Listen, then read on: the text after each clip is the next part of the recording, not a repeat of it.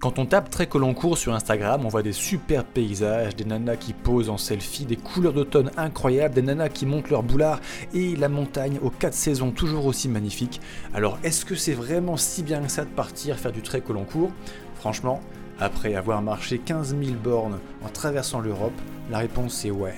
Et aujourd'hui, on va en parler ensemble dans cette vidéo. Bonjour les randonneurs, bonjour et bienvenue sur cette nouvelle vidéo. Et la première chose, le premier bienfait, le premier avantage incroyable de partir faire un très long court, c'est le niveau de bonheur. Alors je pense que si tu regardes cette vidéo, très certainement partir marcher avec le sac à dos pendant des jours, des semaines, des mois, ça peut t'inspirer. Et euh, pour les plus pragmatiques d'entre vous, pour les plus décartiens d'entre vous, eh bien on va parler un petit peu de science avec ce que ça procure physiologiquement, chimiquement dans le corps humain de partir faire de la randonnée comme ça, en parlant de quelques molécules que l'on fabrique nous-mêmes. La dopamine, par exemple. La dopamine, on la produit notamment quand on sort de notre zone de confort. Et je peux dire que partir marcher des semaines, des mois, c'est sortir de sa zone de confort, de notre petite vie de sédentaire, citadin, tertiarisé et occidental, bouger dans son canapé, à zapper des séries Netflix à longueur de journée, quand c'est pas pour aller sur OnlyFans, tu vois ce que je veux dire. Et la dopamine, c'est aussi l'atteinte de ses objectifs. Et ça, c'est vraiment incroyable. Parce que quand tu pars en rando, imaginons, euh, on part marcher 6 mois, 5000 km par exemple. Euh, tu dis, ok, il faut que je marche euh, à peu près 800 euh, bandes par mois. Ok, donc ça veut dire qu'il faut que je marche à peu près 200 bandes par semaine. Ok, donc ça veut dire qu'il faut que je marche à peu près une petite trentaine de kilomètres par semaine. Donc on se fixe des objectifs et on se les fixe soi-même. Et ces objectifs, tu vas les atteindre, ou du moins tu vas tout donner pour les atteindre. Et l'atteinte d'un objectif, ah, dans ta tête, bam, c'est explosion de dopamine. La sérotonine aussi, c'est une hormone sympa qu'on secrète massivement quand on part faire un trek au long cours. La sérotonine, euh, on la produit notamment avec le soleil, ce qui implique quand même de partir plutôt au sud qu'au nord. Mais on en sécrète aussi en faisant du sport. Et quand je pars marcher 5 semaines en haute montagne et que je marche en moyenne 27 km par jour, 1800 mètres de dénivelé avec un sac de 15 kg dans le dos, ça c'est du sport.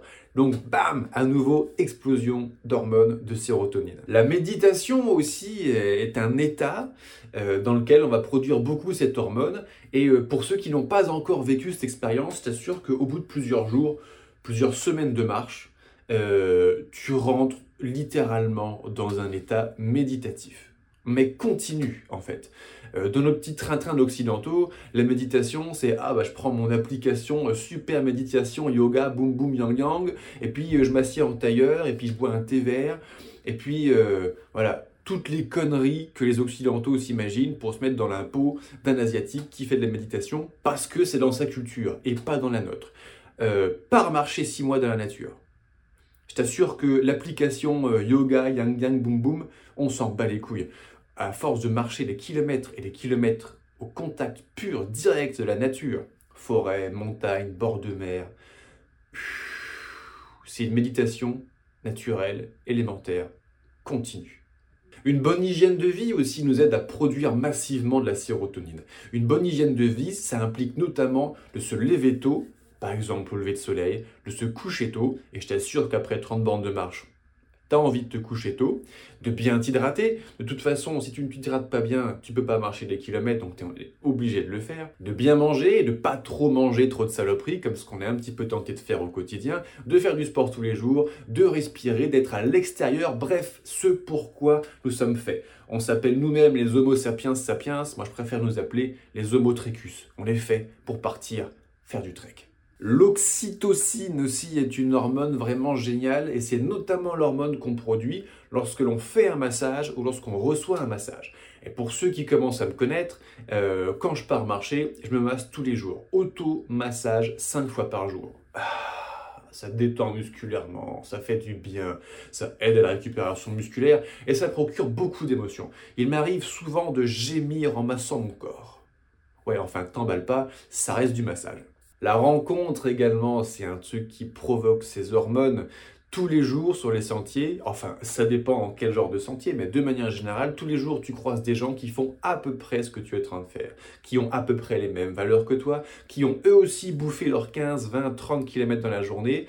Et waouh, du coup, quand on se rencontre, ça match directement. Et enfin, une dernière hormone, l'endorphine, si j'ai bien compris, en gros, cette l'endomorphine nous met dans un état absolument incroyable de bonheur, sans douleur. Et à nouveau, le sport, le yoga, la méditation, mais aussi l'art et la créativité, ça aide à produire de l'endorphine. Donc par marché où l'on court, tu vas voir, c'est exactement ça en permanence. Si tu as kiffé ce shot d'hormones du bonheur et le décolleté de la rousse, je t'invite à liker, à mettre un commentaire pour me dire ce que tu penses de cette vidéo et à t'abonner sur ce réseau social pour recevoir toujours plus de contenu sur la rando, les astuces de rando, les reviews de matériel, etc.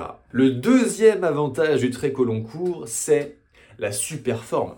Quand on part marcher des jours, des semaines, des mois, bam, on est en super forme. Mais évidemment, quand tu marches tes 20, 25, 30 bandes tous les jours, avec les dénivelés qui vont avec, avec le poids du sac qui va avec, tu atteins un état de forme olympienne assez rapidement. la première fois que je suis parti marcher 6 mois, c'était en 2017. Euh, souvenez-vous, l'expédition France-Sibéria. D'ailleurs, si tu veux venir marcher avec moi, tu trouveras en description les liens vers la playlist de France-Sibéria donc 5000 euh, bornes de Faro à Paris, et euh, de Paris-Cap Nord, 5000 bornes de Paris à Cap Nord, mais aussi la traversée de l'Écosse, etc., etc. La première fois que je suis parti, je suis parti malade, fatigué, en dépression, limite burn-out, avec une tendinite arrière du genou.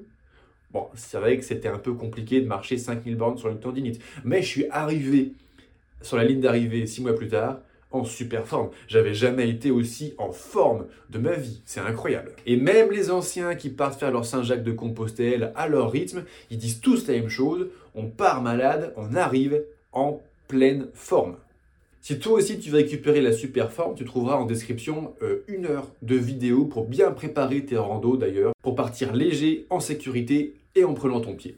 Troisième avantage du très long court, la découverte. Partir avec tes chaussures, avec ton sac dans le dos. C'est partir à la découverte du monde. C'est absolument incroyable. En l'occurrence, tu vas rencontrer du monde. Ça fait de la rencontre. Aujourd'hui, franchement, dans nos vies normales, euh, si t'es pas commercial, qui, est-ce que tu rencontres? Quand et comment? C'est aussi découvrir une culture. Alors quand on marche en France, il y a déjà beaucoup à faire en trek, en rando en France, crois-moi, mais si tu dépasses nos frontières, évidemment que tu vas rencontrer une nouvelle culture. Des gens qui pensent différemment, et c'est très intéressant, des gens qui parlent une langue différente. Et ça, franchement, c'est un de mes trucs préférés quand je pars à l'étranger, parce que je comprends rien à ce que les gens disent. Et vu que 97% de tout ce que tu entends depuis le début de ta vie, c'est de la merde, eh ben, quand tu comprends pas ce que les gens parlent, tu t'évites en gros 97% de merde qui te rentre dans la tête. Ah, c'est super apaisant. J'ai adoré traverser le Portugal, l'Espagne, la Suède, la Norvège, le Danemark, parce que je comprenais rien à ce que les gens disaient. C'est super, super reposant. Et c'est aussi découvrir de la gastronomie. Quand j'ai traversé euh, la Norvège, pendant 3 mois, 3000 bornes, j'ai bouffé de la viande de renne séchée tous les jours. Euh, je connaissais pas. C'est délicieux. Oh mon dieu, la viande de reine séchée, c'est vraiment terrible. Mais les spécialités euh, euh, portugaises, espagnoles euh, sont aussi sympas. Et la gastronomie française. Bien sûr, c'est la meilleure gastronomie du monde. Je ne remets pas ça en question. Mais découvrir autre chose, eh ben c'est sympa aussi. Et avant de partir découvrir le monde, je t'invite à vraiment bien te préparer avant de partir. La préparation, pour moi, il y a eu un avant et un après. La première fois que je suis parti marcher 5000 bornes, à France-Sibéria, j'étais pas du tout préparé et j'ai douillé. Ouais, vraiment, j'ai douillé, je me suis blessé, peut-être même durablement. Ensuite, en 2018, j'ai conçu un programme de préparation physique spécifiquement adapté au trek et depuis que j'ai passé mon diplôme de coach sportif, ça m'a permis de soutenir, de mieux comprendre et d'améliorer ce programme de préparation physique. Alors si tu veux préparer avant de partir, j'ai prévu le pack de préparation au trek dans lequel on voit ensemble comment se construire un programme de prépa physique adapté pour partir déjà suffisamment en forme pour que les chevilles encaissent, les genoux encaissent, les hanches encaissent, les pieds encaissent pour oublier ce que ça veut dire que d'avoir des ampoules aux pieds. Ça change la vie. Et pour pas se faire scier les épaules et le dos par ton sac de rando. Et puis on voit aussi ce qu'on met dans le sac de rando pour partir léger mais en sécurité. On voit aussi dans ce pack comment organiser ses journées de trek. Partir faire une balade du dimanche, tu sais faire, il n'y a pas de problème. Organiser une semaine de trek où tu dors en bivouac, où il faut gérer l'eau, la bouffe, les ravitaux, les zones de bivouac, ou partir des mois, euh, ça s'apprend, notamment si tu pars en montagne. Mieux vaut avoir une petite connaissance de comment organiser tout ça avant de partir là-bas. Tu trouveras tous les détails en description de cette vidéo. Quatrième avantage, celui-ci aussi je l'adore, du trek au long cours, c'est l'éloignement, la prise de recul, la prise de hauteur. Quand tu pars marcher des semaines, des mois, tu t'éloignes de ta vie quotidienne, tu t'éloignes de ton passé, et franchement, ça fait du bien. Tous les petits tracas de la vie, tous les petits traumatismes de l'enfance, tu mets une énorme distance entre ça et toi. Et waouh, ça vraiment, c'est énorme. Fini le harcèlement communicationnel, fini les SMS, les appels, les WhatsApp, les Messenger, fini toutes ces saloperies de réseaux sociaux, fini les mails, fini la pression. Waouh, tu pars marcher, tu penses juste à marcher, boire, manger, dormir et c'est tout. Toutes les petites emmerdes, elles sont bien loin de toi. Et au bout de plusieurs semaines, plusieurs mois de marche, tu as vraiment cette sensation de prise de hauteur. C'est-à-dire que tu as l'impression de que tes emmerdes, elles sont restées en bas, au ras du sol, et que toi, tu es monté à 10 000 pieds, comme dans un avion. Et tu regardes en bas, tu vois tous tes petits problèmes gigoter, tu te revois gigoter quand tu étais petit, quand tu étais dans ton travail normal, tu te vois te prendre la tête pour des conneries, et vu que tu es à 10 000 pieds, eh ben, t'en as rien à foutre. Et ça fait du bien d'en avoir rien à foutre. Et enfin, le cinquième et dernier avantage d'un trek au long cours, euh, je mettrais ça, je le mot que je mettrais là-dessus, c'est la spiritualité. Attention, chacun met ce qu'il veut sur la spiritualité, je ne parle pas de religion, mais de spiritualité. C'est-à-dire réussir justement à prendre du recul avec les choses terrestres, terre à terre, du quotidien, pour se réconcilier avec quelque chose qui nous dépasse, de beaucoup plus grand que nous. Alors c'est très amusant parce que quand je parle avec des cathos, ils me disent Ah ouais David, un bon chrétien. Quand je parle à des protestants, ils me disent Mais en fait, t'es un super protestant. Quand je parle à des musulmans, ils me disent Mais David, t'es un bon musulman en fait. Alors, euh, c'est une question de point de vue. Je pense que ce qui est important pour l'homme, pour s'élever, c'est se rapprocher de Dieu, quel que soit le nom qu'on lui donne. Dieu, Allah, Yahvé, Bouddha, le grand Manitou, le grand esprit, Pachamama, mets le nom que tu veux là-dessus, mais rapproche-toi de cette chose qui est largement plus grande que nous ah, et qui nous fait du bien quand on s'en rapproche. Si tu as kiffé cette vidéo des 5 avantages du trek au long cours, je t'invite eh à la liker, à mettre en commentaire ce que tu en as pensé. Et toi, dis-nous quels sont les meilleurs avantages que procure la pratique du trek, notamment au long cours. Je suis curieux de voir ce que tu vas me dire en commentaire. À très bientôt sur une prochaine vidéo où on verra l'autre côté, le revers de la médaille. Ciao